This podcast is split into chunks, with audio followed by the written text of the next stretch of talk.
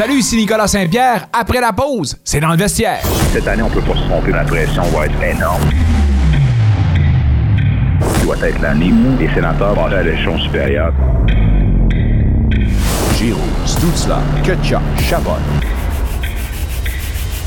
82 matchs de saison régulière des sénateurs d'Ottawa au 94.5 Unique FM. Le hockey des sénateurs avec Nicolas Saint-Pierre au 94.5 Unique FM. Cette émission est une présentation Intersport Productions. 94.5 Unique FM, les micros sont ouverts. Bienvenue dans le vestiaire. Il y a comme une odeur d'esprit d'équipe. C'est pas la nouvelle qu'on voulait avoir, mais c'est la nouvelle malheureusement qu'on anticipait. On nous dit maintenant que Josh Norris, ça sera du long terme.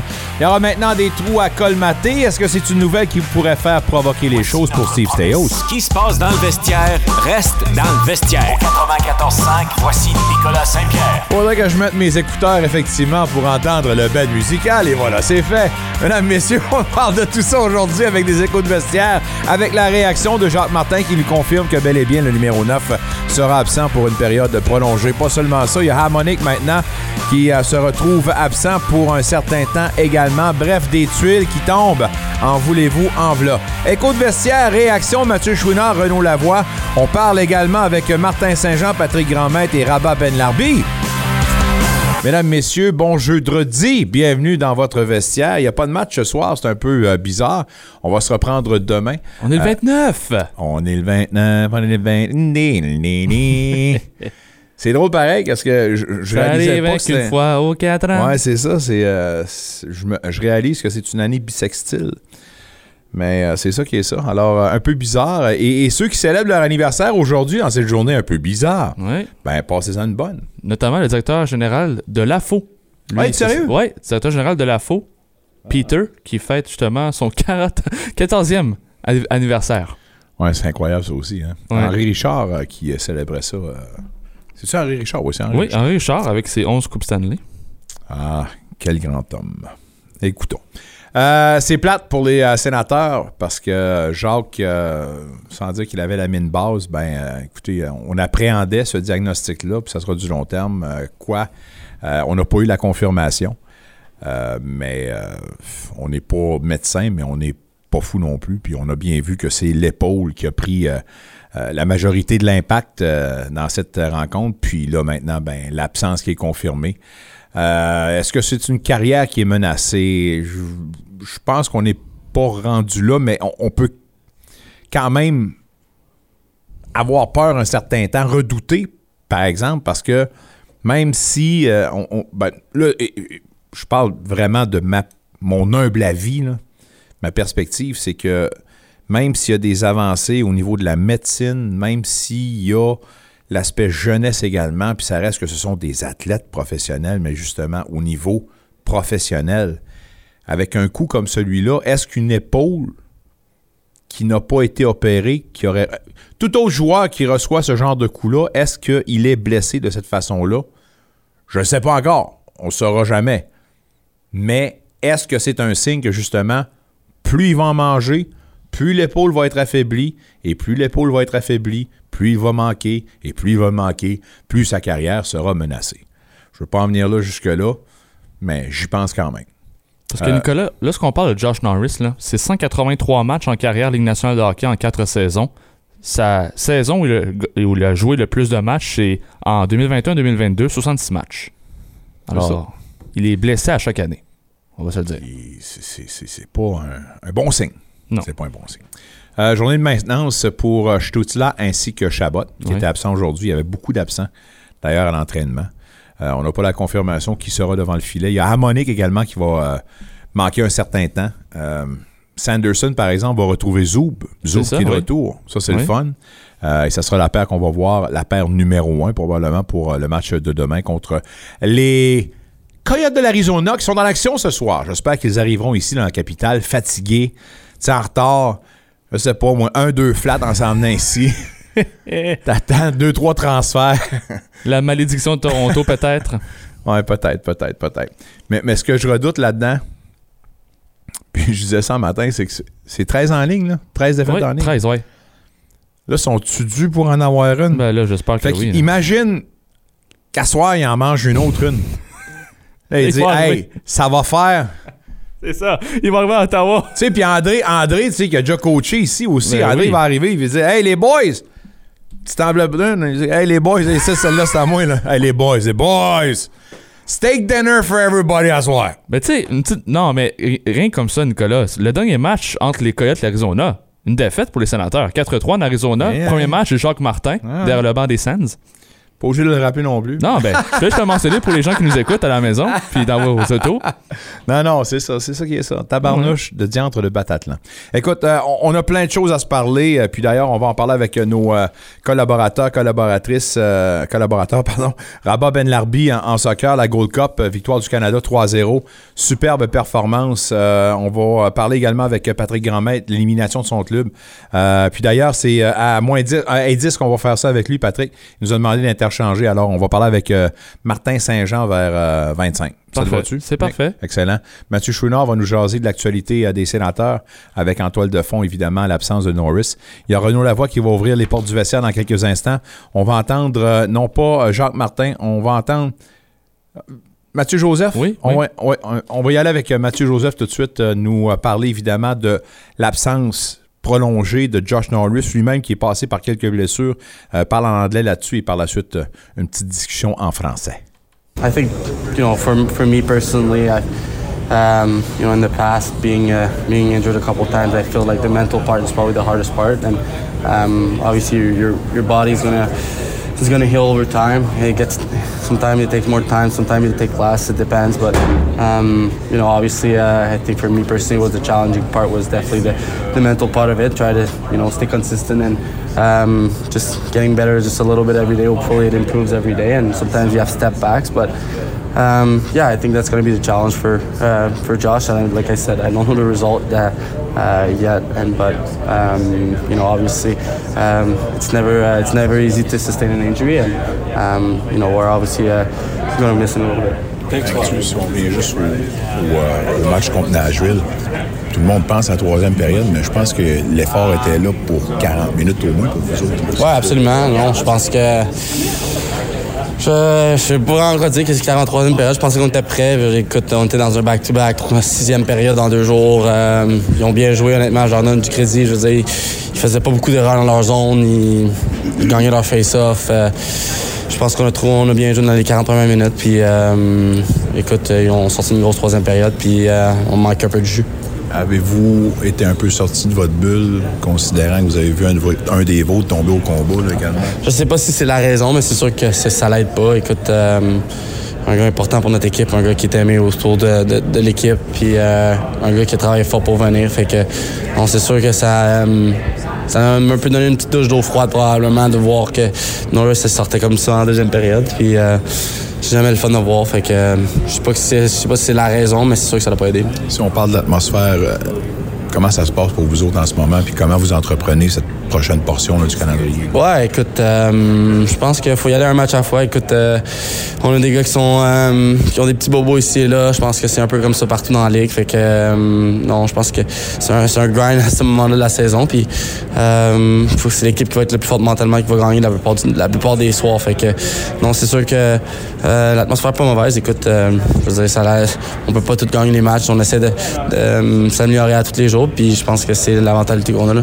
Puis avec quatre matchs qui vous restent avant la date limite des transactions, est-ce que ça aussi, ça peut rentrer peut-être dans, pas dans votre préparation, mais les... Ah, je sais pas pour les autres gars. Parce que pour moi, je sais, je sais que c'est quelque chose que je contrôle pas. Euh, j'essaie juste de jouer ma game. De, euh, Ça va pas nulle part, là, là. non, non, mais je veux juste dire en général. donc, euh, tu sais, en général, euh, je veux dire, c'est pas quelque chose que j'essaie de penser, là, que les autres années non plus. Puis, tu sais, c'est la plupart du temps, comme je te dis, c'est des choses qu'on contrôle pas. Puis, j'essaie juste de contrôler comment que je me prépare pour, pour chaque match. Là. Sans vouloir manquer de respect envers les Coyotes demain, est-ce que c'est juste de croire aussi que c'est genre de match que vous pouvez pas échapper? Non, je pense que tout le monde peut battre tout le monde en ligue. Je pense que c'est- la préparation va, euh, ça va dépendre de notre préparation, puis de comment qu'on euh, qu'on joue une bonne game constante pendant 60 minutes. Je pense que ça va être euh, c'est une bonne équipe de hockey. Écoute, euh, ils ont des ils ont des ils ont des joueurs à l'attaque qui sont capables de, de te faire mal, puis euh, des gars de très skills. Fait que euh, non, ça va être ça va être un bon challenge pour nous, puis on va, on va se préparer demain pour le match. Mathieu Joseph qu'on va retrouver demain au hockey. Heidi Robinson, les sénateurs de retour à domicile pour y affronter les Coyotes de l'Arizona. Avant d'ouvrir les portes du vestiaire à Renault, on va parler un peu de la Ligue des Pamplemousses. Les Jays étaient encore une fois en action aujourd'hui. Oui, malheureusement défaite pour les Jets bleus par la marque de 5-0 contre les Phillies de Philadelphie. Seulement 4 coups sûrs pour les Blue Jays cet après-midi face aux Phillies. Eux, 5 points sur 5 coups sûrs. J'ai bien aimé, j'ai bien aimé le jeu de Vladimir Guerrero Jr. aujourd'hui, 2 en 3 ainsi que le lanceur partant José Berrios aujourd'hui. Deux manches complètes de lancer, aucun point mérité avec un rétro bâton. Beau travail de sa part. José Berrios. Merci à toi, Mick Lafleur, et poursuivons la discussion. Je vous le rappelle, c'est le retour avec euh, sa chronique baseball hier. Notre ami Phil Aumont qui sera de retour, euh, oui, toutes les semaines pour en jaser. LPHF, l'équipe d'Ottawa qui l'emporte 4 à 2 hier face à New York. Savannah Harmon avec son troisième. Euh, Fanny Garat Gasparis avec son premier. Gabriel Hughes avec son cinquième. Et Lexi Aijay avec son cinquième qui ont marqué pour les gagnantes de la Gold Cup. On en jase avec Rabat Ben Larbi plus tard à l'émission. grosse victoire des Canadiennes 3-0 face au Costa Rica. deux buts d'ailleurs de Zdarsky la défenseur. Et en plus de tout ça, ben, le différentiel des Canadiennes, plus 13. Aïe, aïe, aïe. Elles s'en vont donc en quart de finale contre ce même Costa Rica. Alors, on en parlera plus tard à l'émission. Vous êtes dans le vestiaire. Merci d'être là jusqu'à 19h. On va parler de hockey avec notre ami Renaud Lavoie. Renaud, comment ça va? Ça va très bien, toi, mon ami Nicolas. super bien, merci. Euh, Monsieur Batman, qui était à Winnipeg en début de semaine, est-ce qu'il faut croire les dires de Monsieur Batman, considérant qu'il a éteint les feux du mieux qu'il peut sur la possibilité ou les rumeurs de déménagement si jamais les gens ne revenaient pas en grand nombre dans l'amphithéâtre?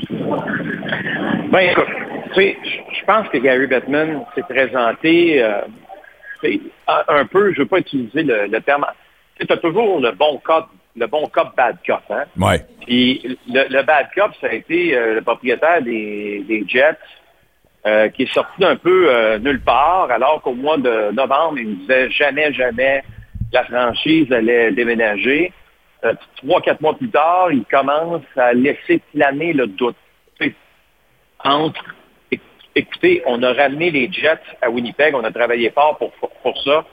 Ça n'arrivera jamais sous notre groupe de propriétaires de déménager les Jets à Ouais, ben là, ça, ça va vraiment pas bien, puis on ne pourra pas survivre longtemps là-dedans.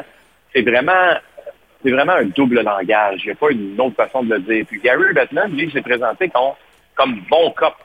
Donc, c'est lui qui est arrivé puis qui a dit calmez-vous tout le monde, c'est tout un marché ici. Euh, les Jets ne s'en vont pas nulle part, etc., etc. Je pense qu'il y a un juste milieu dans tout ça. OK, Nicolas? Euh, la situation à Winnipeg n'est pas bonne. Pas parce que l'équipe n'est pas bonne. L'équipe va super bien beaucoup plus parce que euh, il y a seulement 13 000 spectateurs en moyenne par match dans les gradins. Et comme tu le sais, ce n'est pas suffisant. Donc, mon impression dans tout ça, c'est qu'on va, je pense qu'on va baisser les prix euh, des euh, billets du côté des Jets. On va essayer de rendre l'expérience client plus agréable. Je pense qu'on a pris un peu les partisans des Jets à Winnipeg comme acquis. Donc, c'est un peu un, sais, dans la vie, là, tu peux euh, abuser de, de, tes payeurs, de tes détenteurs de billets de saison tant que tu veux. Mais à un certain moment, si tu ne les écoutes pas, puis que tu laisses tout aller, puis que tu fous un peu de perdre des euh, détenteurs de billets de saison, comme des histoires d'horreur qu'on a vues. Normalement, là, quand tu laisses tomber tes, tes, billets de saison, là, il y a quelqu'un euh, du groupe de vente de l'équipe qui appelle, qui peux-tu juste nous expliquer pourquoi euh, tu décides de laisser tomber tes billets? Essaye pas de te convaincre de les garder nécessairement. Non, ces appels-là n'avaient même pas lieu, comme si on se carrément euh, la raison pourquoi les gens n'achetaient plus leurs billets de saison. C'est dommage, euh, mais des fois, il faut peut-être un point en plein milieu des deux yeux pour comprendre que tu t'en vas pas du tout dans la bonne direction. Grosse transaction hier, euh, ben grosse transaction parce que c'est quand même un défenseur euh, prisé. Puis Chris Tanev est maintenant l'acquisition des Stars de Dallas. On a reçu un joueur similaire mais plus jeune, beaucoup plus jeune en retour. Il y a un choix conditionnel de troisième et un choix de deuxième ronde pour Calgary. Un, la valeur de Tanev, est-ce que selon toi ça donne le ton pour la suite des choses euh, d'ici la date des transactions? Comment vois-tu justement cette acquisition des Stars? Ben, mais je pense que tu as, raison en disant que ça donne le ton. Euh, on veut toujours placer, si tu veux. Le, marché veut toujours savoir où il se situe. Hein? Donc là, un défenseur à caractère défensif, bon, tu as un choix de deuxième ronde pour ça, visiblement. Peut-être un prospect qui ne jouera pas vraiment dans la Ligue nationale. Ben, Artem Grushnikov, qu'on dit qu'il ressemble pas mal à un Chris Tanev, mais évidemment beaucoup plus jeune, mais on verra. C'est ça, ben, c'est ça. ça on, on, verra comment les choses vont évoluer dans ce cas-là, mais je peux te dire une chose par contre. Quand on a vu que c'était lui qui avait été euh, acquis, ça a été une très grosse déception parce que les Stars ont de bons jeunes qu'on pensait qu'ils allaient être impliqués dans cette transaction qui sont supérieurs à lui. Et ce n'est, ce n'est pas le cas. Donc, c'est une transaction où le marché des vendeurs euh, était déçu parce qu'on a regardé ça en disant, ouais, euh, c'est pas avec ça qu'on va faire des enfants forts nécessairement. N'oublie pas qu'un choix de deuxième ronde des Stars de Dallas, là, il n'y a pas longtemps, c'est l'équivalent d'un choix de troisième ronde quand tu regardes le rang de repêchage. C'est tard dans le repêchage. Mais euh, nonobstant tout ça, euh, oui, ça place le marché. ça fait en sorte qu'il y a des équipes qui vont euh, soit garder des joueurs, un gars comme David Savard, par exemple. Tu as peut-être des gens qui peuvent penser que Christian Tanev est supérieur à lui faut dire aussi que David a une autre année de contrat euh, à son actif la saison prochaine, ce qui n'est pas le cas de Tanev. Mais je peux te garantir une chose. Si Savard est moins bon que Tanev, selon certains, les Canadiens ne le laisseront pas partir pour un choix de troisième ronde. Puis, si c'est un choix de deuxième ronde, je suis à peu près convaincu qu'ils vont y penser, mais qu'ils vont, ils vont vouloir ajouter un peu de piquant dans la transaction. Hmm. Parce que, tu sais, David, ton choix de deuxième ronde, là, c'est bien cute, là, mais il ne viendra pas t'aider tout de suite. Alors, il y, a, quand même, y a quand même une valeur à avoir un David Savard dans ton organisation, selon moi. Surtout quand les choses euh, vont euh, moins bien comme présentement.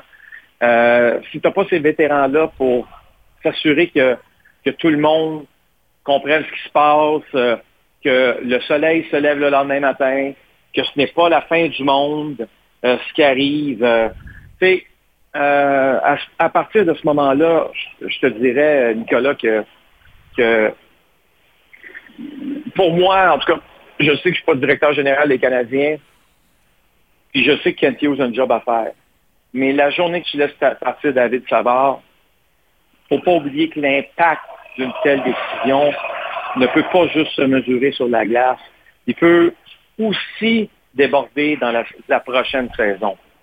Tu comprends ce que, je veux dire? Ça, se peut que, ça se peut que tu le ressentes encore l'an prochain.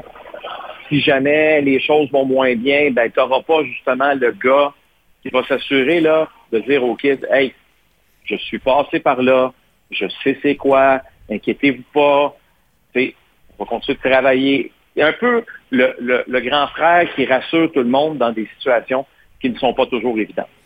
Euh, un autre sujet, euh, maintenant que M. Steyos a passé au podcast de Pierre Lebrun puis qu'il a démenti toutes les rumeurs impliquant un Brady Kachuk, j'espère qu'on va arrêter de parler de Brady Kachuk pouvant peut-être à un moment donné être transigé.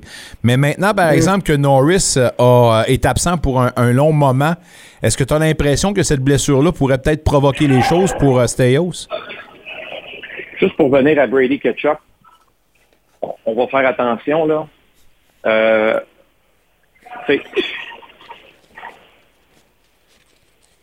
comme j'ai dit à mon ami euh, Jean-Charles, as-tu déjà entendu, toi, des choses plus ou moins négatives sur Nick Suzuki? As-tu déjà entendu, par exemple, que ça se pourrait que Nick Suzuki souhaite se retrouver ailleurs? Quand on parle de ces choses-là, parce que j'en ai parlé, c'est moi qui en ai parlé plus tôt cette semaine, c'est parce qu'il y a une raison. Il n'y a personne qui invente ça. Là.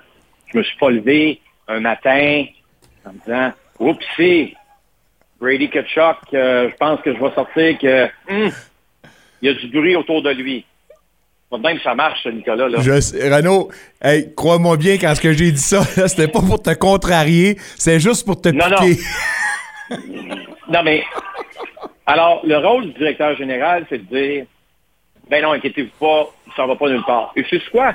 Il y a des chances qu'il s'en aille pas nulle part. Mais il y a une chose, par contre, c'est que même si on se fait rassurant puis qu'on dit que tout est beau, puis que tout, tout le monde est beau, tout le monde est gentil, c'est bien, bien cute, là. Mais je l'ai tout le temps dit, ce, groupe-là a un job d'évaluation à faire. Euh, il n'y y a jamais de fumée sans feu. Je pense que tu as un groupe de joueurs où il y a beaucoup d'insatisfaction. Il y a de l'insatisfaction chez les joueurs, il y a de l'insatisfaction du côté des groupes des dirigeants. Il y a des contrats qui ont été donnés. Oh là là. Euh, C'est une méchante boîte de Pandore qu'on a laissée sérieusement à la Ah, direction en ce moment. alors- là. Alors, exactement. OK? Puis, alors, à partir de ce moment-là, là, tu sais, il y a des choses que je sais, là, Nicolas, là, que pour que j'ai dit il y a du bruit autour de Brady Ketchup, c'est parce que c'est du quoi, là. Ça date pas d'hier. Mais, mais dure, est-ce que c'est son, est-ce que c'est son leadership qui a été mis en, pas en doute, mais qui a été le problème? Est-ce que ça a été euh, juste une gang de gars qui ont commencé à se regarder dans le blanc des yeux puis qui n'aimaient pas ce qu'ils disaient de l'autre? Ou... Non, non, non, pas en tout. C'est ça que Je veux dire, je commencerai pas à faire le procès de Brady Ketchup. Euh, c'est pas mon... Tu sais, je veux dire, c'est un joueur de hockey.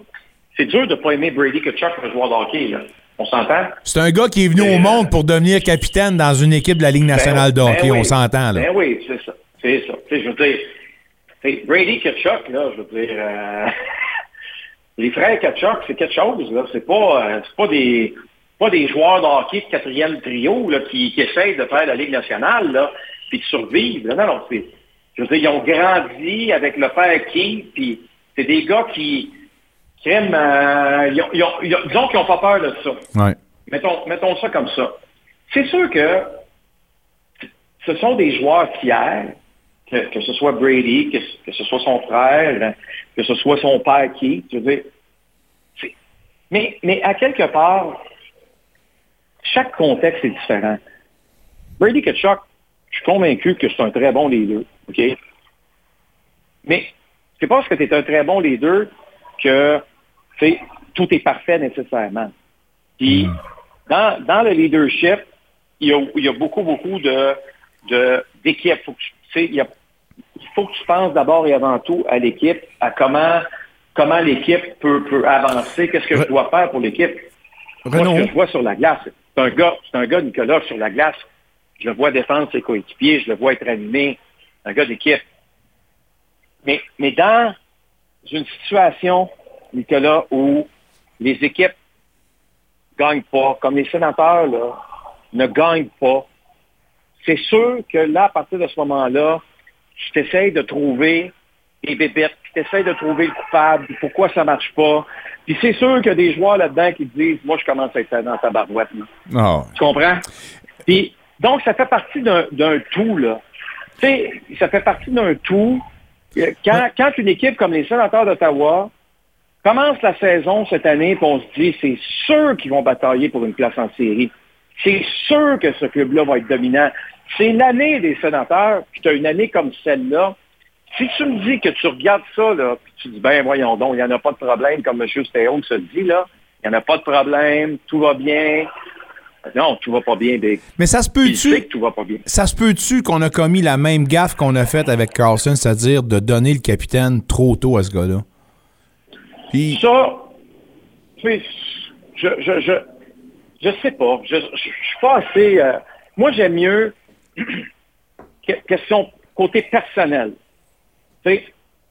Moi, j'aime mieux un vétéran avec un C sur son chandail. Je vais, je vais être très, très honnête avec toi. Je, n'aime pas qu'on donne un C à, un joueur qui a 21, 22 ans. Tu vas me dire, ben Renaud, chez les Canadiens, c'est ça qui est arrivé, là. Oui, c'est vrai. Puis, mais est-ce que c'est mon premier choix? Non. C'est parce qu'on dirait que les équipes, je ne sais pas si tu as remarqué ça, Nicolas, les équipes, on dirait, hésitent de mettre un C sur un chandail à un gars qui va peut-être être, entre guillemets, juste de passage dans ton équipe. Un, capitaine, un capitaine de transition qu'on appelle. C'est ça. Mais on ne veut plus faire ça. Pourquoi? pourquoi tu ne veux pas faire ça? Pourquoi tu ne veux pas donner la chance aux jeunes de, prendre du recul, de respirer, de comprendre c'est quoi la game? Pourquoi, pourquoi tu donnes, tu mets de la pression à un jeune de 22, 23 ans de, de, mettre un C sur son chandail? Puis en passant, là, si tu veux pas de capitaine de transition, là, pas de problème. Il est où le règlement dans la Ligue nationale qui dit qu'il faut absolument que tu aies un capitaine? Ouais. Tu pas obligé d'avoir un capitaine. David Savard n'est pas le capitaine des Canadiens, c'est un capitaine. Tu comprends? Oui. Euh, tu, comprends? Il, faut que. On, dirait qu'il y a des équipes, c'est souvent les propriétaires qui sont derrière tout ça qui sont en mode panique. Puis il me faut, il faut un C sur un chandail. Écoute-moi bien, relax. C'est pas ça que je vais te faire gagner ni perdre des gains. Mais au-delà de tout ça, je pense que Nick Suzuki, c'est un bon capitaine. Je pense que Brady Ketchuk, c'est un bon capitaine. C'est vraiment une question de, de, de maturité, euh, d'être capable de, de, penser au groupe, pas nécessairement à soi-même. Il y a plusieurs choses là-dedans. Hein. C'est pas pas juste qu'on voit, nous, euh, quand on rentre dans l'amphithéâtre, qu'on voit les joueurs jouer. Là. C'est pas comme ça que ça marche. Là. Pense-y, là. Les joueurs peut-être passent 8 heures par jour ensemble, 8 à peu près tous les jours. Puis là-dedans, il y a un match qui dure trois heures. La majorité du temps, quand ils sont ensemble, c'est pas pour un match, soit pour une pratique, soit pour passer du temps ensemble dans un restaurant, peu importe. Donc, c'est pour ça que je te dis qu'il faut, être prudent dans, dans nos évaluations, bon capitaine, pas bon capitaine. Moi, je, regarde Brady jouer, je veux dire, j'aime, j'aime ce que je vois, j'aime son style. Maintenant, la question que je me pose, c'est c'est qu'est-ce que cette organisation-là, Nicolas, va faire à la fin de la saison? OK? Quelle décision avant le repêchage ou autour du repêchage qu'on va prendre? Quel joueur autonome on va cibler? Comment on va faire pour s'en sortir? Qui est le coach de cette équipe-là? Tu as plein, plein, plein, plein, plein de questions à régler, là. Puis c'est sûr que c'est Théos qui arrive et qui dit, il n'y en a pas de problème, là. Tout va bien, là. C'est super correct. C'est bon, bon, bon, bon, bon, bon. Mais c'est quoi? La réalité, c'est que c'est pas vrai, puis que si tu gardes ça comme ça, puis tu penses qu'avec ce que tu as présentement, la saison prochaine, on repart à et tout va être correct avec ce groupe-là, tu te trompes. Oui. C'est très bien dit. J'invite les gens à écouter le podcast euh, de Monsieur Steos avec Pierre Lebrun. C'est disponible sur toutes les plateformes. Entre-temps, ben, gars, je vais te laisser vaquer à tes occupations, mais toujours euh, plaisant de te parler. Passe une belle fin de soirée, un beau week-end et amigo, on se dit à mardi prochain. À mardi, Nicolas, porte-toi bien, bon week-end. Nous la voir, mesdames, messieurs de TVA Sport. Puis, euh, c'est une question qu'on doit poser également. C'est est-ce que si euh, on n'est pas au beau fixe dans ce vestiaire-là. Euh, et, le fait qu'on a eu un, jeune noyau de leader qui a été ni plus ni moins laissé seul pendant quelques temps, puis qui a appris à faire ses dents en ligne nationale de hockey tout en gérant un vestiaire en tant que leader, ça doit mêler des choses un peu. Puis ça doit créer peut-être des moments de frustration comme l'avance Renault un peu, qui dit, on vous le rappelle, que ce vestiaire-là, il y a eu des. Ben, ça a brassé un peu. En raison de. d'attentes qui n'ont pas été atteintes, puis de choses qui ne sont pas passées comme on le voulait. Demain, on a une bonne occasion de montrer qu'on a compris, puis qu'on a encore une fois avalé notre pilule, puis qu'on part la machine. On vous présente ça au Hockey ID Robinson à 19h contre les Coyotes de l'Arizona en action ce soir. Poursuivons la discussion hockey et sénateur avec notre ami Mathieu Chouinard. Mathieu, comment vas-tu? Mes hommages, bon jeudi. Cher Nicolas, comment vas-tu? Ça va très bien, merci. Ça va pas pire, ça va pas pire. Ça va pas mal mieux que les sénateurs en ce moment qui sont venus assez piteux, merci, surtout de la performance contre les euh, Preds à Nashville. Euh, ta pensée quand tu as vu cette troisième période-là où on a été incapable d'atteindre la cible une seule fois, ça a été quoi? Mais écoute, j'essaie de voir tout ce qui se passe autour des sénateurs depuis euh, peut-être une semaine, deux semaines. Euh, tu sais, les réactions, la rumeur avec Chuck, euh, la performance pour moi de la troisième période à, à Nashville, ben, on dirait que c'est tout relié ensemble. Puis, premièrement, Nashville joue très bien. Ok, Défensivement, ils sont excellents. Euh, c'est vraiment dans leur ADN de bien jouer défensivement. Ils ont un bon gardien de but, ils ont un bon système. Ça, c'est fait. C'est prouvé. Ils sont sur une séquence de victoires. Ils sont confiants. On le voyait dans le match un peu aussi qu'ils prenaient le contrôle tranquillement, pas vite. Puis, lorsque tu as une formation, euh, oui, jeune, euh, mais où ce que tu es moins fort euh, dans la chambre, quand la chimie est moins forte, quand l'équipe se tient moins bien, c'est sûr que ça va bien. C'est tout est beau quand on gagne des matchs, quand que les joueurs ils font des buts, puis tout le monde est heureux. Quand ça commence à mal aller, ben ça va mal en tabarnouche quand ton équipe se tient pas. Puis c'est un peu ça qu'on voit à Ottawa. Puis là, je vois des. j'entends les rumeurs, puis ça fait une semaine qu'on en parle, je me dis je peux pas croire, je peux pas croire que euh, serait euh, sur le bloc. Puis là, je me dis, bon, est-ce qu'on est-ce que quelqu'un sait quelque chose que toi et moi, on ne sait pas? Est-ce qu'il s'est passé des choses dans la chambre euh, qui sont trop grosses pour revenir en arrière? Est-ce que le leadership est, questionné par l'interne. Donc, c'est ça que ça m'amène comme question, une performance à Nashville comme ça. Quand tu parles de leadership, puis pour faire un lien avec euh, ce dont on parlait avec euh, Renault, la question que je me demandais, puis, on s'entend, là, Brady Kachuk, là, il est venu sur cette terre-ci, pour me répéter, on l'a amené ici pour devenir un capitaine dans la Ligue nationale de hockey. Il a été bâti là-dedans pour devenir ça. Mais ça se peut-tu qu'on l'a amené comme capitaine beaucoup trop tôt? Ça se peut-tu, ça? Ben, les seules personnes qui peuvent nous dire, c'est est-ce que dans la chambre, c'est un leader? Parce que moi, je sais que sur la glace, on le regarde, on le voit. Ce qu'on peut voir, là, ce qu'on peut toucher, là, puis dire, on peut l'analyser, c'est qu'est-ce qui se passe sur la patinoire. Ça, je le vois que c'est un leader, ça, c'est sûr et certain. Maintenant, dans la chambre, est-ce que c'est vraiment un leader? C'est ça qu'il faut se poser comme question. Toi puis moi, on ne le sait pas. Ça se peut qu'il est arrivé d'autres leaderships par la suite qui peut être peut-être positif et ou négatif en passant. Ça, ça se peut gravement aussi, là, qu'il y ait du, du, leadership négatif qui prenne qui prennent plus de place que le, le leadership du capitaine qui fait que les choses tournent pas rond. Ça, ça se peut aussi. Tu es en train de me parler de Claude Giroux, toi, là? Non, toi, tu es en train de mentionner son nom. Moi, j'ai parlé de leadership. Ah non, c'est correct.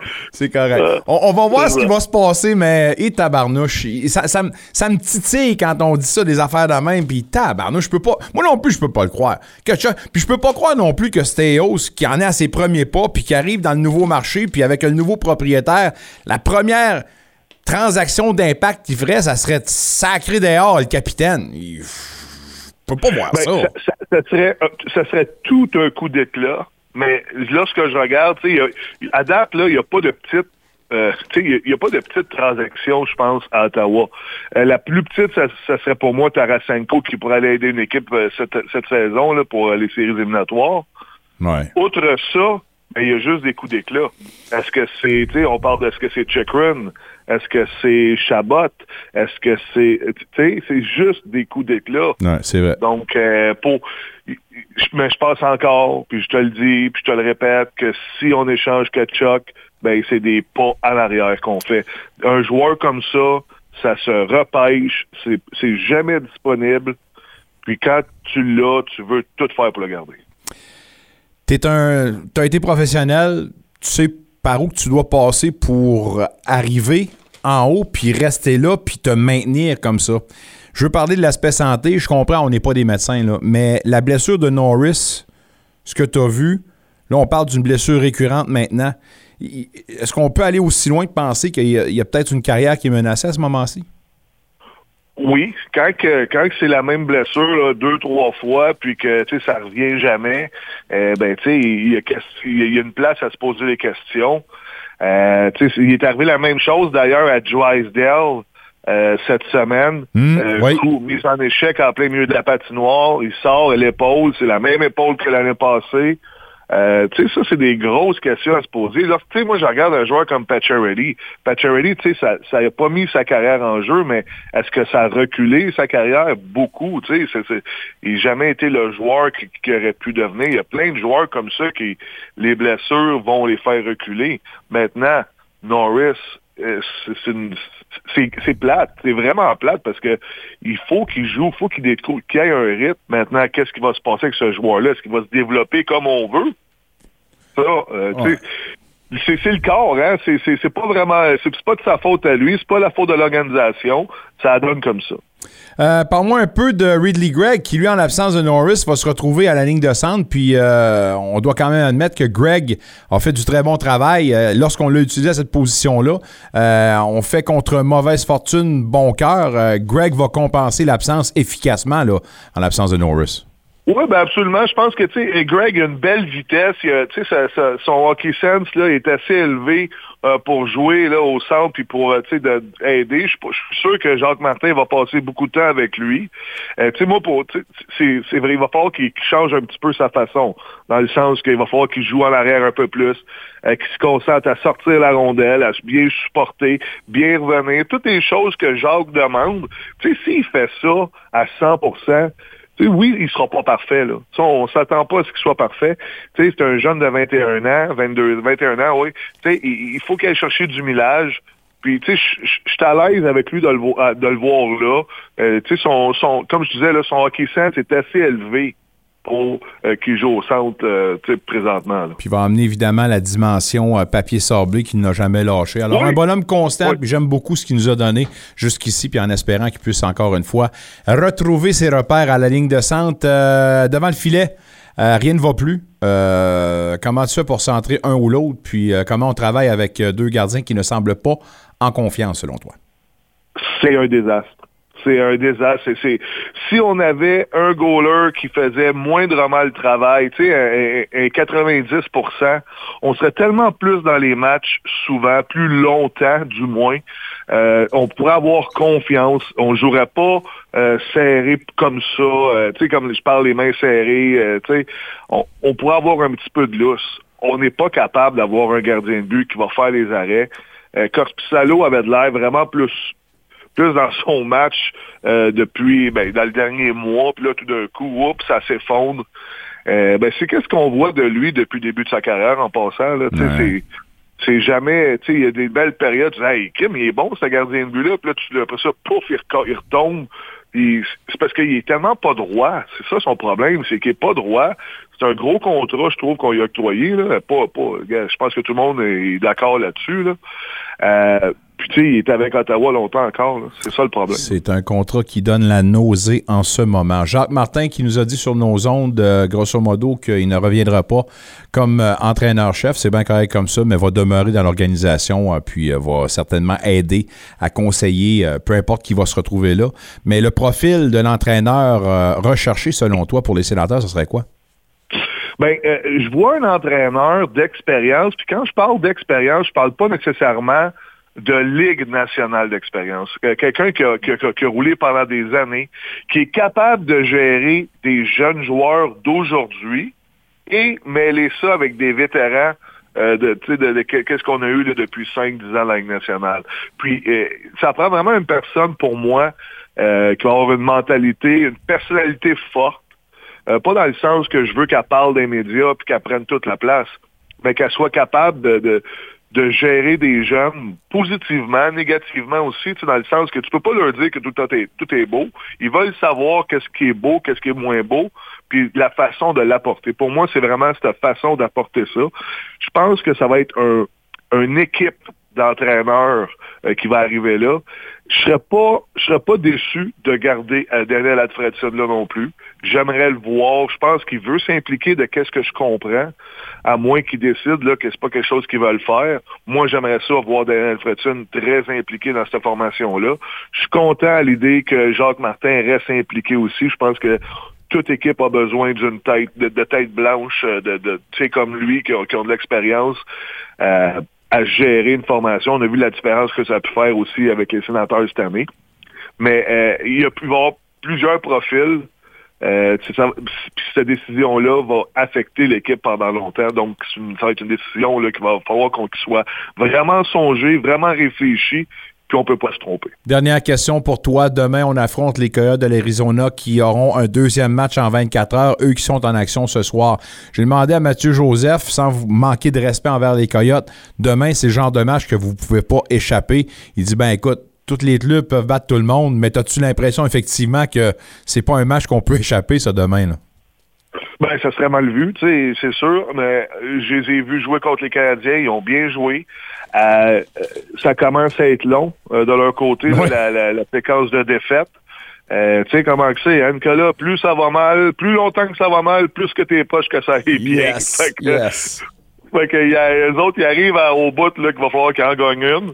Euh, en, encore une fois, eux, c'est le, le, le, problème, là, tu sais, c'était dans, dans, dans, le filet, là, quand la blessure de Randy, de, de, de Copley, pas Randy, là, mais de Copley, euh, pas Copley, pardon, euh, le gardien numéro un, tu sais que je parle. Ouais, ouais, mais il, je l'oublie, moi, et tout.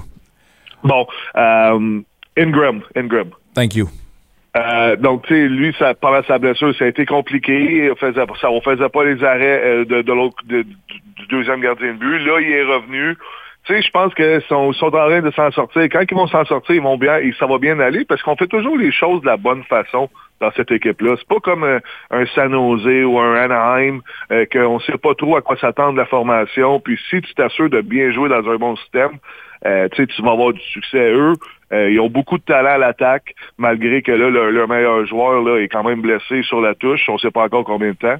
Mais euh, tu sais, tous les matchs pour les sénateurs vont être difficiles d'ici la fin de saison, malgré un calendrier favorable qui s'en vient. Ils vont jouer à Anaheim, San Jose, euh, euh, Columbus, même si Columbus joue du meilleur hockey. Donc, il n'y en aura pas une de facile d'ici la, la, fin de l'année. Son nom est Mathieu Chouinard. On lui parle à tous les jeudis, même heure, même poste. Mathieu, un gros merci de ta participation. Passe une excellente fin de soirée, bon week-end et à jeudi prochain.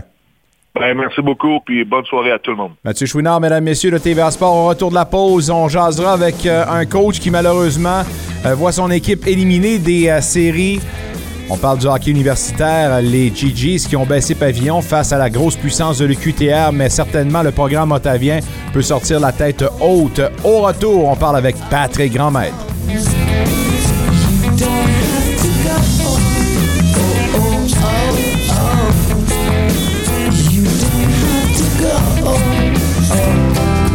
FM et le centre Pauline Charon vous invitent le 8 mars à la soirée country. Rendez-vous au 164 rue Jeanne-Mance dès 19h. Valérie Cormier et Daniel Bertrand vous feront vivre une expérience inoubliable. L'admission est à 20 et les billets sont disponibles à la billetterie sur le site web du centre ou en personne. Attention, les places sont limitées. Pour plus d'informations, n'hésitez pas à nous contacter au 613 741 0562. Une expertise et un appui continu qui vont au-delà de la comptabilité. C'est l'expérience Marcille Lavallée. Quels que soient vos besoins ou vos défis d'affaires, les conseils et les explications fournis par notre équipe d'experts vous permettront de prendre des décisions éclairées en toute confiance. Certification, fiscalité, service conseil, tenue de livre, PME, professionnel et OSBL. Offrez-vous une plus grande tranquillité d'esprit et plus de temps consacré à la poursuite de vos objectifs. Venez découvrir l'expérience Marcille Lavallée, des experts comptables pour votre entreprise. Jusqu'à 19h, vous êtes dans le vestiaire avec Nicolas Saint-Pierre et la meilleure équipe de collaborateurs sportifs. Au 94.5 Unique FM.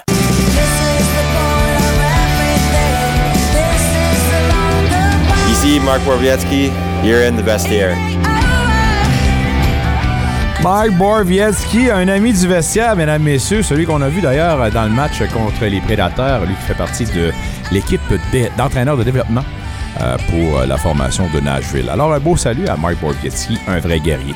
Euh, vrai guerrier, certainement, euh, les euh, GGs de l'Université d'Ottawa qui, malgré le fait qu'ils ont été éliminés euh, en trois matchs contre l'UQTR, ont connu une très belle saison. J'imagine que malgré l'élimination, on va faire un bilan fort positif de cette dernière année pour les GGs. On en parle avec l'entraîneur-chef Patrick Grandmaître. Patrick, comment vas-tu? Écoute, ça va pas si pire. Ça pince encore, hein? Oui, exactement. Là, hier, euh, il y a eu le premier match de la, finale de conférence entre l'UQTR et McGill. L'UQTR a gagné 4-2. Euh, ils ont été la meilleure équipe dans ce match-là.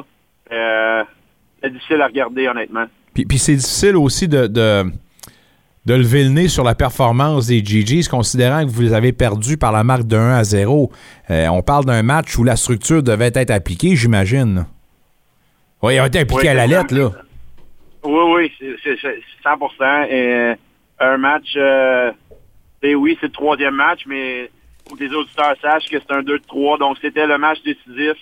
Euh, il n'y a pas une équipe là, qui, a, qui a fait beaucoup d'erreurs. Euh, le but gagnant, ça a été un, un placement de rondelle dans le coin qui, qui a rebondi devant le filet, par-dessus un hockey, directement à sa palette du meilleur scoreur au Canada. Donc, euh, écoute, euh, l'arbitrage difficile aussi. J'en suis pas un de plaindre des arbitres, mais écoute, une performance un peu douteuse des, des, arbitres, des juges de ligne qui ont appelé deux punitions de quatre minutes contre nous après le jeu.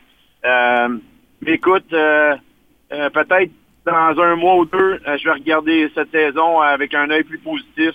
En ce moment, là, je suis encore très amer de notre sortie de série. Je pensais que ça y était cette année. Ben, c'était mon prochain sujet, les arbitres. Puis j'imagine que tu peux en parler un petit peu plus calmement. La règle du 24 heures qu'on dit, là, euh, pas parler euh, si t'es frustré. Fait que euh, ça fait quand même assez longtemps, mais peux-tu me parler, ça, a été quoi l'explication qu'on t'a donnée dans. Parce que, à moins de me tromper, là, les juges de ligne n'ont pas le droit de donner de deux minutes, mais ont le droit de donner des quatre minutes. Puis c'est par rapport à des arbitres qui n'ont pas vu mais une pénalité que les juges de ligne ont décidé de s'en mêler. Exactement. Euh, alors, les deux situations, ça a été des... Euh, il y avait beaucoup de juges physiques devant le filet dans cette série, tout au long de cette série. Et puis, et on laisse aller le jeu, on laisse aller le jeu. Les arbitres en chef laissent aller les, les, les, les doubles échecs devant le filet, de part et d'autre.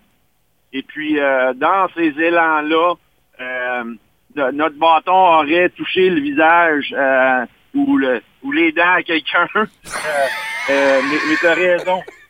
Après, après le fait, un juge de ligne, après le jeu, ne peut pas donner un deux minutes. Donc, si le juge de ligne doit sévir, c'est un quatre minutes ou un cinq minutes. Et dans les deux cas, ils ont jugé que les bâtons élevés étaient dignes d'un 4 minutes. Euh, le premier, je suis prêt à, le prendre.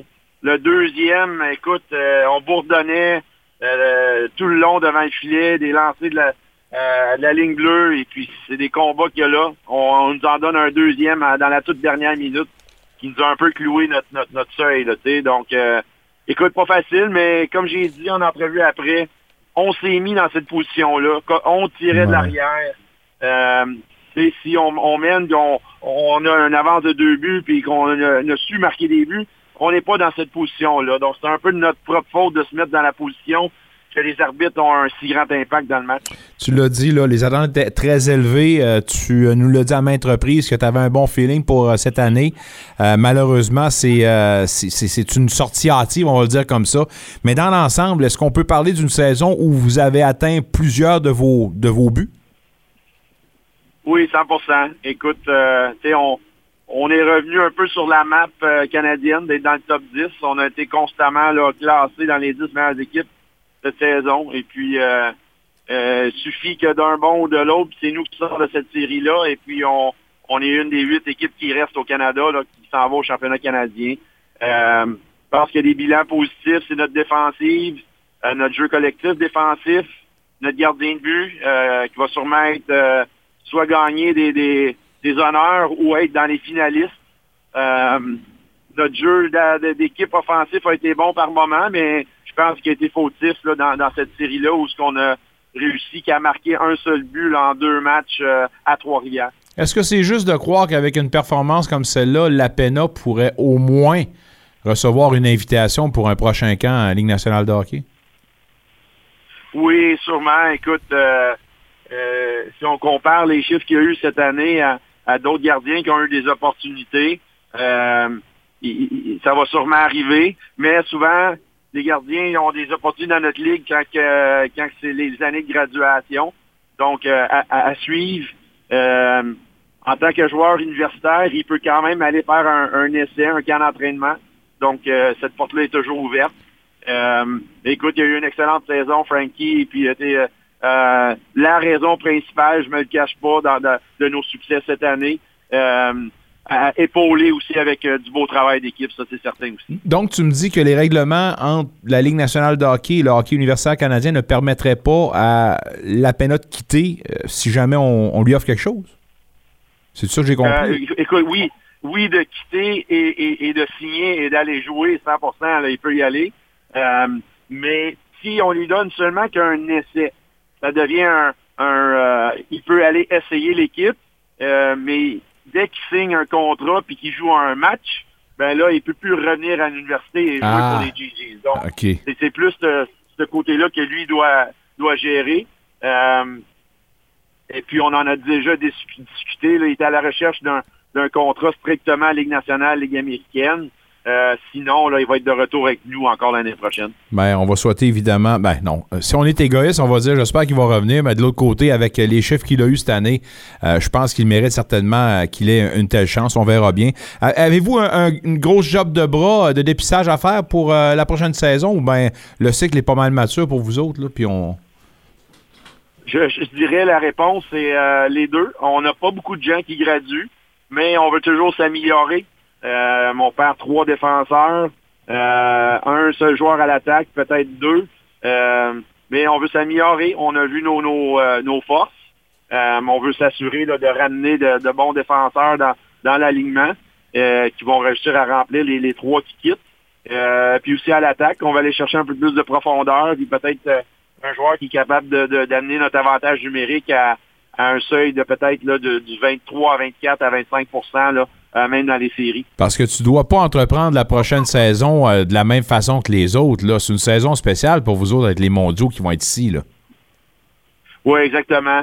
Euh, c'est une grosse année. Le, le- le timing est bon. Des fois, là, je, je regardais ça il y a- quand on nous a octroyé les championnats canadiens. euh, je, je- regardais la, la ligne de graduation. Je me demandais ça allait avoir de l'air de quoi notre équipe. Et puis, euh, écoute, je suis très satisfait là, de, de- des gars qui reviennent, du gros noyau qui revient, et puis euh, euh, des quelques joueurs qu'on va ajouter. Euh, je crois fortement qu'on va être une meilleure équipe l'année prochaine euh, qu'on l'était cette année. Euh, puis cette année, là, on était une très bonne équipe. Je crois fortement qu'on aurait bien fait là, euh, dans le top 8 au championnat canadien. Tu as un rendez-vous important euh, bientôt. Alors, on va te laisser là-dessus, mais euh, on va se reparler la semaine prochaine. Tu vas revenir avec nous autres pour euh, d'ici la fin de la saison. S'il vous plaît. 100% Oui, oui, 100 J'aime toujours euh, discuter hockey avec vous autres. Ça me fait plaisir. Pat, merci beaucoup. Euh, bonne fin de soirée, puis on se dit à la semaine prochaine. Salut, Nick. Merci. Patrick Grandmaître, mesdames, messieurs, l'entraîneur-chef du programme masculin des GGs de l'Université d'Ottawa. Très bonne saison, euh, malgré cette défaite-là. Puis l'année prochaine va être encore plus relevée, considérant qu'on est l'équipe haute pour les mondiaux. Green Day nous envoie la pause. Au retour, nous, on va parler un peu de football. Ben oui, avec Martin Saint-Jean, le, le qui débute en fin de semaine, en fait aujourd'hui, au retour dans le vestiaire. Sometimes I give myself the creeps. Sometimes my mind plays tricks on me. Cette ville, cette équipe, cette armée. Contre-attaque, deux contre un. les- Vous entendez l'appel à vous lever et vous vous levez avec nous. Pour Giro. Giro le Nous avançons en avant ensemble. Réservez vos places pour la saison 2024-2025 des sénateurs d'Ottawa. Senators.com baroblique memberships. Chaque vétéran a une histoire. Peut-être avez-vous décidé de faire des études, de découvrir une nouvelle carrière ou de prendre soin de votre bien-être physique ou mental. Peu importe ce qui vous attend, nous sommes là pour vous aider. Si vous avez servi, des services de soutien vous sont offerts à vous et à votre famille. Pour en savoir plus, allez à vétéran.gc.ca oblique service ACC ou composez le 1-866 522 2022. Un message du gouvernement du Canada. Unique FM et le Centre Pauline Charon vous invitent le 8 mars à la soirée Country. Rendez-vous au 164 rue Jeanne-Mance dès 19h. Valérie Cormier et Daniel Bertrand vous feront vivre une expérience inoubliable. L'admission est à 20 et les billets sont disponibles à la billetterie sur le site web du centre ou en personne. Attention, les places sont limitées. Pour plus d'informations, n'hésitez pas à nous contacter au 613 741 0562. Je m'appelle Cure Dentifrice et moi, tu fais rire de moi dans la récréation. Cure dentifrice est un personnage d'improvisation et à la fin de cette publicité, il cessera d'exister. Les gens pourraient penser que je fais rire de moi à cause de mon nom, mais ça n'a pas rapport. C'est surtout par le fait que je suis en cinquième année puis j'ai 39 ans. Chaque spectacle de la Ligue d'improvisation, l'acronyme, donne la chance à des personnages complètement coco bongo d'exister. Soyez-y chaque deux vendredis à l'Institut canadien-français d'Ottawa dans le marché bail. Je suis rendu à l'écriture en lettres attachées. Je comprends rien. Aidez-moi, s'il vous plaît. Numéro de téléphone est le 888888888. Jusqu'à 19h, vous êtes dans le vestiaire avec Nicolas Saint-Pierre et la meilleure équipe de collaborateurs sportifs. Au 94.5 Unique FM.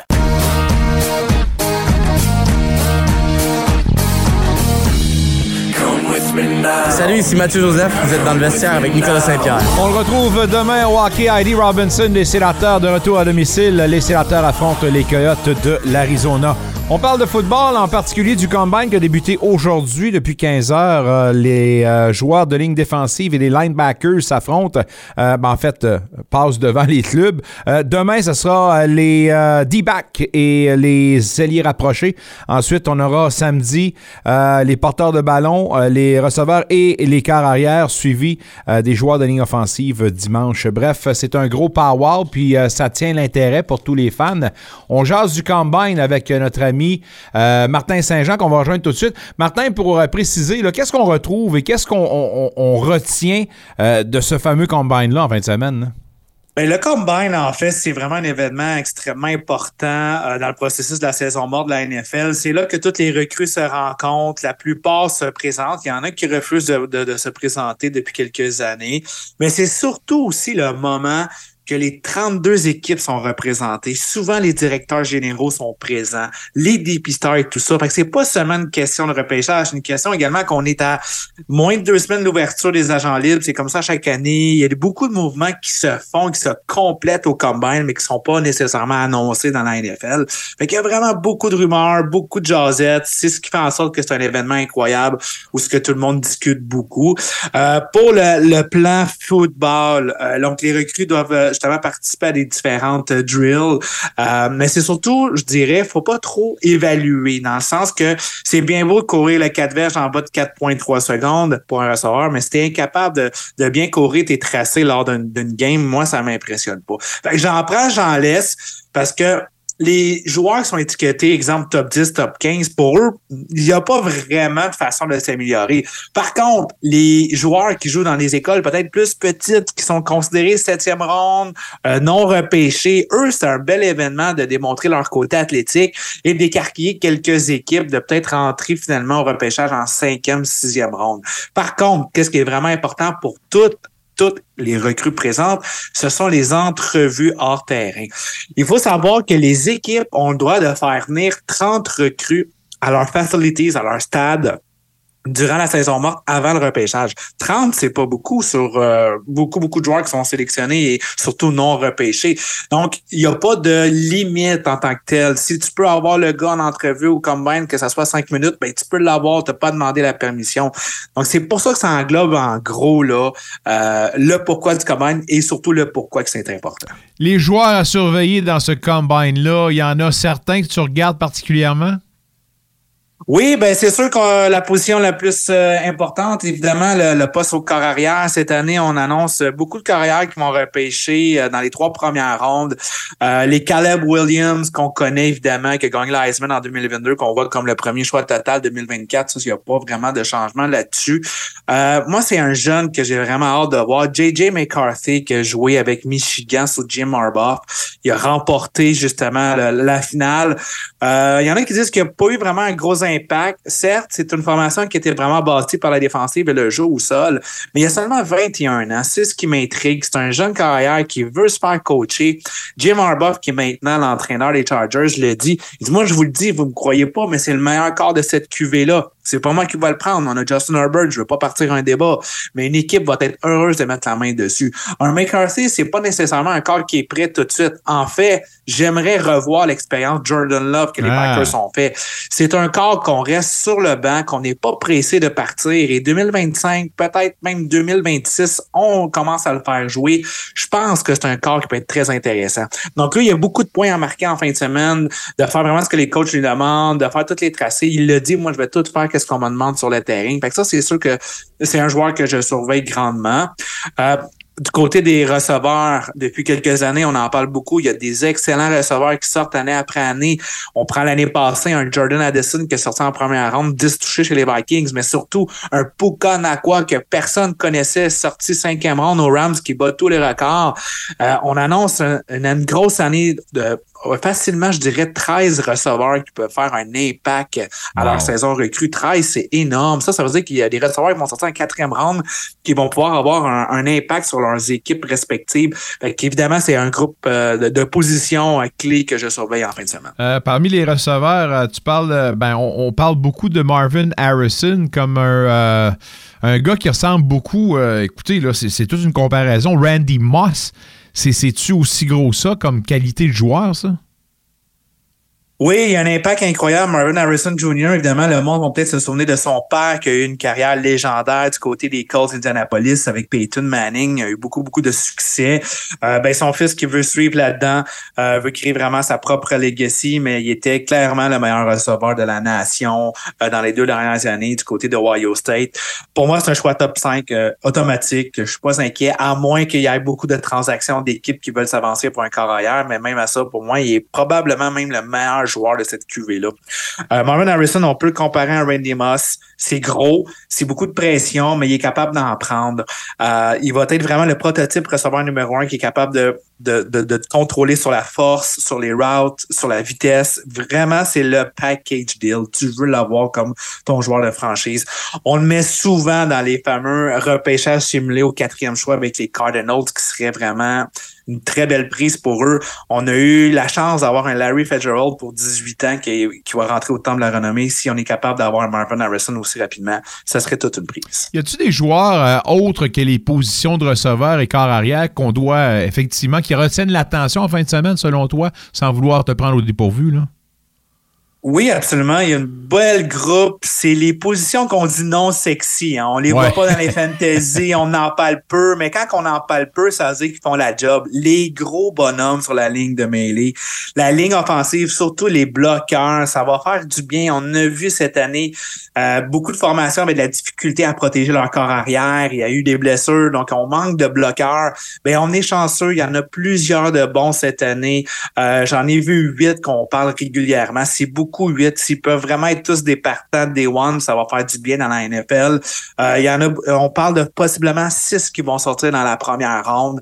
Donc, euh, je surveille beaucoup cette, euh, cette groupe-là qui commence avec Joe euh, qui est possiblement top 10 euh, du côté de Notre-Dame, seulement à 20 ans. Donc, on, on aime ça investir sur des gros bonhommes de bas âge qui vont être capables de coacher puis qui va signer son contrat professionnel à l'âge de 24 ans, qui sera même pas encore dans son pic. Donc, moi, je pense que ça va être le premier à sortir. Il y en a plusieurs d'autres aussi, qui, dont un d'Oregon State du côté de, de, qui devrait sortir top 20. Bref, allez voir, je les nommerai pas dans un à un, ça va prendre quand même du temps, mais c'est un groupe que j'ai hâte de voir aussi les plaqueurs, euh, Ouais. les bloqueurs offensifs. Ouais, il y en a un, euh, Olu Fachanou, là aussi de Penn State. Apparemment, Oui. on parle beaucoup de lui. On, on verra bien, mais euh, Oui. certainement, c'est intéressant de voir ça durant ce week-end-là, euh, entre deux chips puis deux gorgées de liqueur. C'est bien, bien le fun. Il y a des équipes qui vont se préparer pour le repêchage, puis c'est sûr et certain qu'ils pourraient, encore une fois, surprendre. Euh, on parle beaucoup des Bears. En fait, il y a certains statisticiens et observateurs qui voient peut-être les Bears échanger leur choix de premier au total cette année, encore une fois, mais ils ne voient pas ça nécessairement comme étant là, euh, un, un puis une confiance totale en Justin Fields. Mais est-ce que tu vois vraiment les Bears échanger leur premier choix au total cette année? Je vais taire ces rumeurs aujourd'hui même, Nicolas, sur ton show, mon ami. Les Bears n'échangeront pas le premier choix total. Je vous le dis, je suis 99,9% assuré de ça. On a passé sur Pat Mahomes il y a quelques années pour un Mitch Trubisky. L'année passée, on avait le premier choix. On aurait pu sélectionner CJ Stroud. On a décidé de baisser.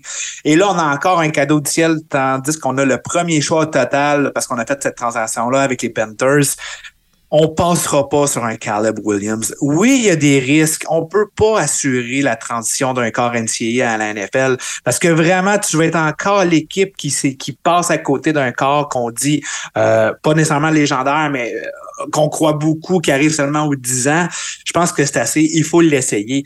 De plus, on y va vraiment avec la logique. Un Justin Fields qui va falloir que tu prolonges en 2025. Hmm. Si tu es incertain, ben Caleb Williams, lui, va commencer sa première année. Donc, tu l'as 4 ans pour des peanuts. Ça va être quelque chose comme 4 ans, 40 millions. Tandis que Fields, ça va être minimum 40 millions annuellement. Fait que juste point de vue stratégie marketing, c'est vraiment logique de faire ça. Et euh, la façon que le directeur général Ryan Pauls a parlé cette semaine dans les médias, on veut être vraiment correct avec Justin. On veut régler ça rapidement. Ça, tout porte vraiment à croire. Moi, je vous dis, je suis même certain que la transaction est faite. On parle beaucoup d'Atlanta, je serais pas surpris. On va juste attendre quelques jours avant de l'annoncer.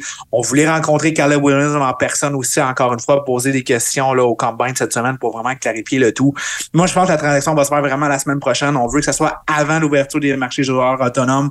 On veut que Fields, euh, on le respecte de l'échanger euh, dans un moment où il va pouvoir étudier, non être trop tard. Puis les Bears, bon, on tourne la page, puis on va garder le premier choix. Comment désespérés sont les Patriots d'aller chercher un corps arrière? Moyen, je dirais. C'est une équipe mystérieuse. Ça, c'est une équipe que je ne sais pas s'ils vont rester au troisième choix. Je je prendrais pas le risque, puis moi, je resterais au troisième choix. Prendre un jeune carrière, peut-être Jaden Daniels, peut-être Drake May, peut-être JJ McCarthy.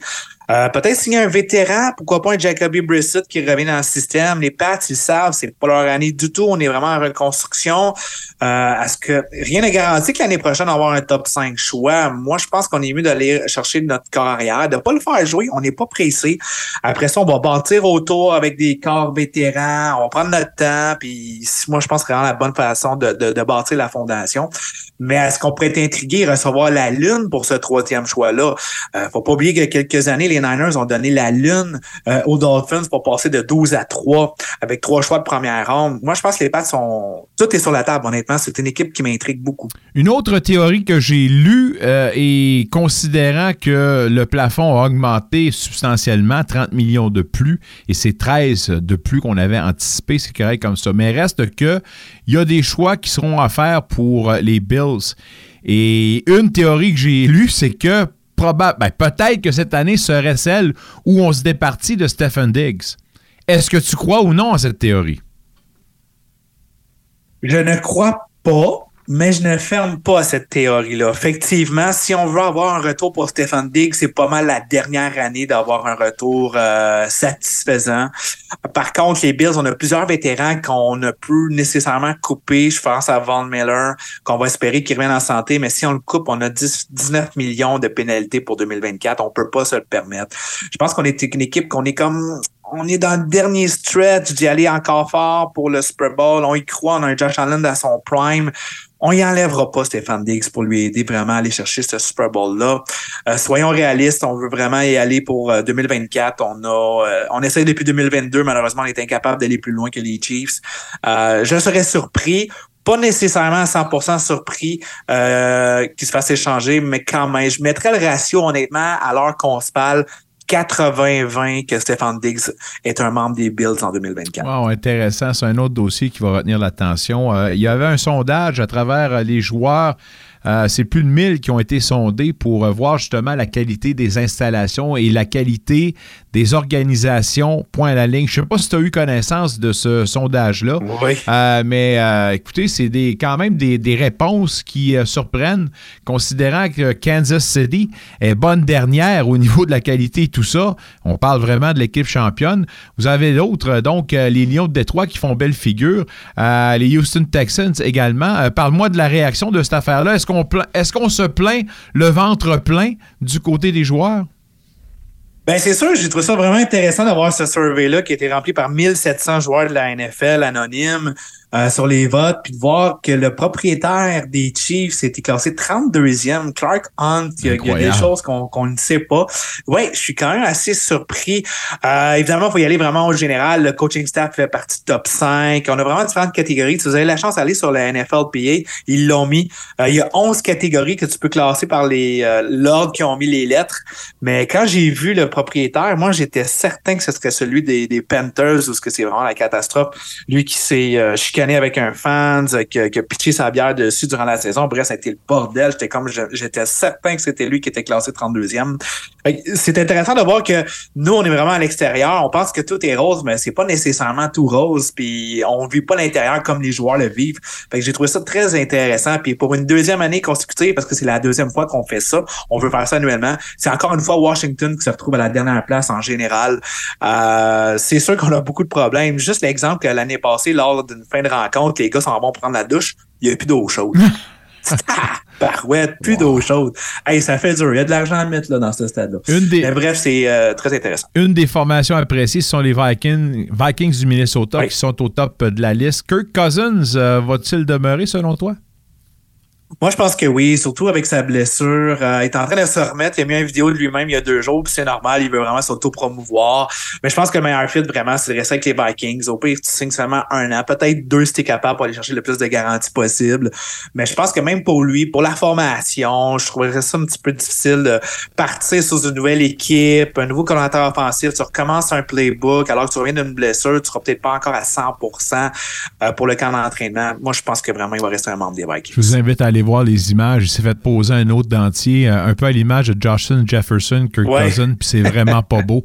Euh, mais écoute, donc, quand tu as de l'argent, tu peux faire ce que tu veux. Hey, je te souhaite un maudit bon combine en fin de semaine, puis on se reparle dès lundi prochain.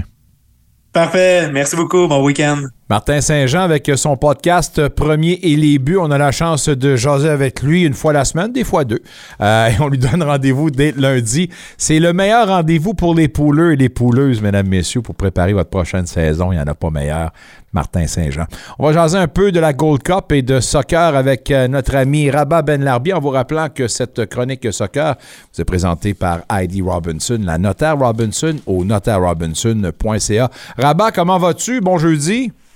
Bon, bonsoir. euh, ça va bien, Nicolas, ça va bien? Euh, une équipe, le Canada, qui sort de la ronde préliminaire en Gold Cup avec un différentiel de plus 13. Elles ont rossé toute l'opposition qu'elles avaient à ces trois matchs-là. Et la dernière opposition était le Costa Rica avec une victoire de 3 à 0.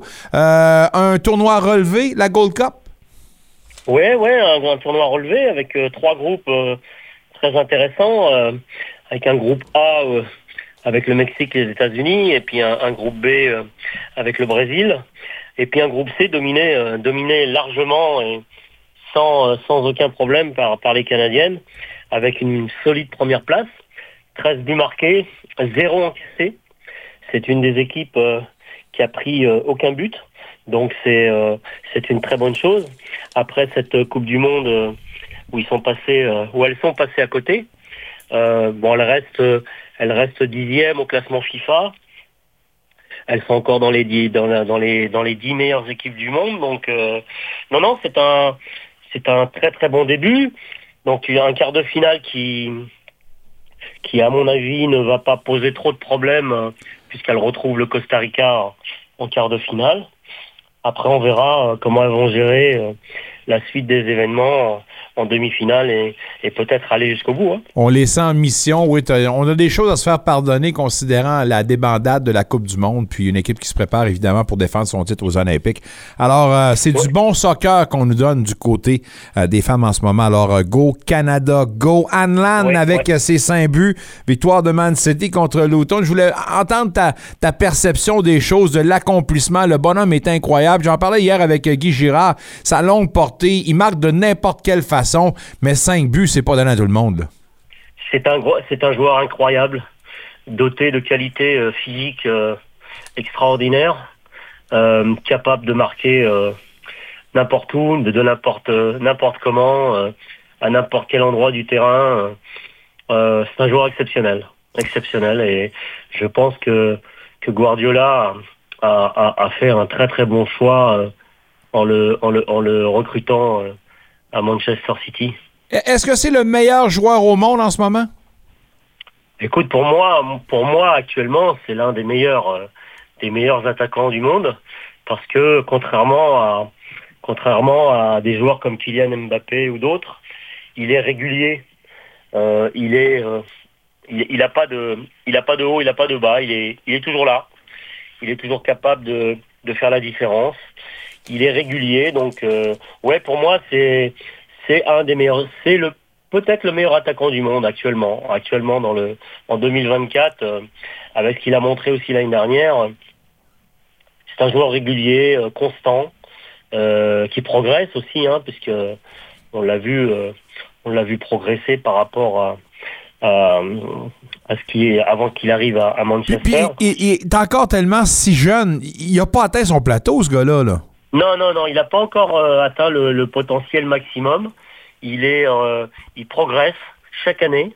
Chaque année, il progresse. Il, fait partie des, joueurs euh, les plus jeunes à avoir gagné, à avoir gagné une Champions League. Donc, je pense que des Champions League, il va en, avaler, va avaler quelques-unes dans sa carrière. Et chaque année, il progresse. Et je pense que sur le plan euh, statistique, euh, euh, ouais, effectivement, c'est un joueur, c'est un joueur qui est capable de, c'est un joueur qui est capable de marquer deux trois buts dans un match Restons sur le vieux continent. Il y a aujourd'hui une nouvelle qui est apparue. Euh, Wayne Rooney, euh, qui, euh, malgré l'échec à, Birmingham, il avait signé un contrat de trois ans, puis il a été limogé assez rapidement. Il n'a pas fait six mois avec le club, mais lui a bien dit que dans les dix prochaines années, il avait bien l'intention de devenir manager, soit pour euh, Man U ou Everton. Si je te pose la question, malgré la débandade à Birmingham, est-ce que le gars, on reconnaît quand même ses qualités de manager? Écoute, euh, ça a été un, des meilleurs, euh, joueurs anglais de ces dernières années, euh, un joueur exceptionnel qui fait partie des, plus gros joueurs anglais, que ce soit en club ou, en, en équipe nationale. Meilleur buteur, je crois, avec Harry Kane. Alors, ses qualités de manager, euh, il a commencé à, à coacher, je crois, dans les années 2020, euh, où il a commencé par Derby County, et puis euh, ensuite il s'est exilé en MLS. Bon, il a fait Washington, Euh, si je me trompe pas, en ouais. MLS de deux ouais, ans. Ouais, DC, DC, DCU, DCU, ouais, il était à DCU, euh, et ensuite à Birmingham. Euh, c'est quelqu'un qui a beaucoup appris euh, euh, avec Ferguson. Euh, c'est quelqu'un qui peut réussir effectivement parce qu'il a, il a cette aura, euh, de joueur. euh, il a connu le, très haut niveau. Après, je pense que pour être un bon manager en Angleterre, il faut être bien entouré parce que tout seul tu peux rien faire. Ferguson s'est toujours ent- en- en- entouré de, des- meilleurs assistants. Donc, il a eu Carlos Queiroz, il a eu Mourinho, Ferguson. Donc, euh, je pense que, je pense oui, euh, il peut faire un, il peut faire un bon manager. Avant de se rendre là, par exemple, il est mieux d'être préparé parce qu'il ne peut pas rater Ouais. sa shot, puis surtout pas, on peut pas se tromper si on l'amène là. Il faut qu'il soit Non, prêt non, et surtout sûr. mature. L'autre question que je voulais... Oui, vas-y, vas-y. Alors, est-ce qu'il ira à Manchester United ou à Everton? Peut-être plus à Everton parce qu'il est originaire, euh, il est originaire d'Everton. hein, Il a, il a commencé, il a joué à Everton, donc euh, euh, moi je le verrais bien à Everton, ouais. euh, mais il faudrait d'abord qu'il arrive avant de postuler dans un très très grand club, de pouvoir asseoir une, notoriété pendant quelques saisons. Dans un club moyen pour montrer un petit peu ses qualités de manager avant d'espérer décrocher le Graal. Parlons de notoriété. Si on revient de ce côté-ci du Gros Lac, euh, il y a euh, Lionel Messi qui a débuté euh, sa première saison complète avec la MLS, avec Miami, puis a marqué d'ailleurs son premier but dans son dernier match. De ta perception, ce que Messi peut accomplir cette année dans une saison complète en MLS? Bah écoute, je pense que Messi bon, a fait une bonne préparation, fait un bon retour avec euh, l'Inter Miami. Il marque, euh, il marque un, but, euh, donc c'est bien. Est-ce que est-ce qu'il va pouvoir hausser son niveau de jeu et puis et puis être performant sur la saison? Ce qu'il va falloir bien gérer pour lui surtout, c'est ses allers-retours en équipe nationale et puis les longs trajets jusqu'à avec l'Argentine où il y a quand même pas mal de matchs de prévus en 2024. Ouais. Euh, on va voir comment il va gérer ça. Mais en tout cas, s'il arrive à gérer euh, ça, euh, il va éviter de, nombreux- de- de nombreuses blessures et puis pouvoir, euh, pouvoir euh, peut-être euh, effectivement hausser son niveau de jeu, ce qui haussera également le niveau de son équipe. Et on aura peut-être des, des matchs un peu plus, euh, un peu plus euh, euh, intéressants euh, en MLS. Ouais, euh, j'espère juste qu'il va pouvoir garder la santé. Puis euh, surtout, le rendez-vous, on ça, paye beaucoup, ça. beaucoup d'argent. hein. Les, à Montréal, là, ça va coûter beaucoup, beaucoup d'argent pour être là. Euh, puis apparemment, ben, en tout cas, je souhaite juste qu'on n'investisse pas beaucoup d'argent pour se faire dire finalement qu'avant le début de la rencontre, hey, il y a une petite grippe, il pourra pas y aller. Alors, euh, ça serait l'hécatombe, ouais. surtout. Hey, avant de te laisser, Non, oui, vas-y. S'il arrive, s'il arrive à bien gérer, euh, à, gérer ses allers-retours avec l'équipe d'Argentine, euh, il évitera des blessures et, et sera, sou- euh, sera souvent présent euh, pour les matchs de MLS. Un, un petit euh, 30 secondes pour parler de Davies, la possibilité d'un transfert avec le Real, ta réaction à tout ça? Alphonso ouais, Davies. écoute, euh, le, le, le, le, le- le Real de Madrid est très actif actuellement sur les sur le marché des transferts. Il y a pardon Mbappé qui qui dans sa signature euh, a mis a exigé euh, la venue de quelques joueurs, notamment son petit frère qui évolue au PSG avec lui, euh, la venue de peut-être du latéral de, l'équipe du Maroc et du PSG, Ashraf Hakimi. Mais euh, oui, je pense que Davis a le, profil des joueurs qui peuvent, entourer euh, Mbappé. Il faut des joueurs avec un profil de puissance importante, de vitesse, comme les Davis. Et je pense que je pense que ça serait une très très bonne recrue euh, pour le Real de Madrid. Il va être beau dans l'uniforme du Real, puis il va coûter très cher à bord de ça. Exactement, Euh, exactement. Il va, il va, il va avoir un très très bon salaire. Et puis, euh, je pense que oui, effectivement, euh, je pense que c'est ce ce qu'a exigé euh, le futur numéro 10 du Real de Madrid, à savoir euh, Kylian Mbappé, euh, qui va certainement porter le numéro 10, euh, d'après ce que j'ai compris euh, dans la presse espagnole. Euh, oui, il faut des joueurs euh, comme Davis parce que euh, il a besoin d'être entouré, Mbappé, de joueurs qui sont très rapides, très techniques, très puissants euh, dans les couloirs. Donc euh, Davis fait, a le profil, a le profil euh, adéquat pour être euh, euh, dans cette euh, dans cette futu- future équipe du Real de Madrid. Rabat, on va cesser là-dessus, puis on attendra évidemment la confirmation de ce transfert qui n'est pas pour euh, demain. Entre-temps, ben, bonne fin de soirée, bon week-end, et soigne ta grippe. On s'en parle jeudi prochain. Avec grand plaisir. Salut mon ami. Bye bye. Rabat Ben Larbi, mesdames, messieurs, qui nous jasait un petit peu de soccer, certainement. Un Jake Sanderson. Jake Sanderson qui euh, parlait du retour euh, de Zoub, et évidemment, on va le retrouver sur cette paire à la ligne bleue. On l'écoute.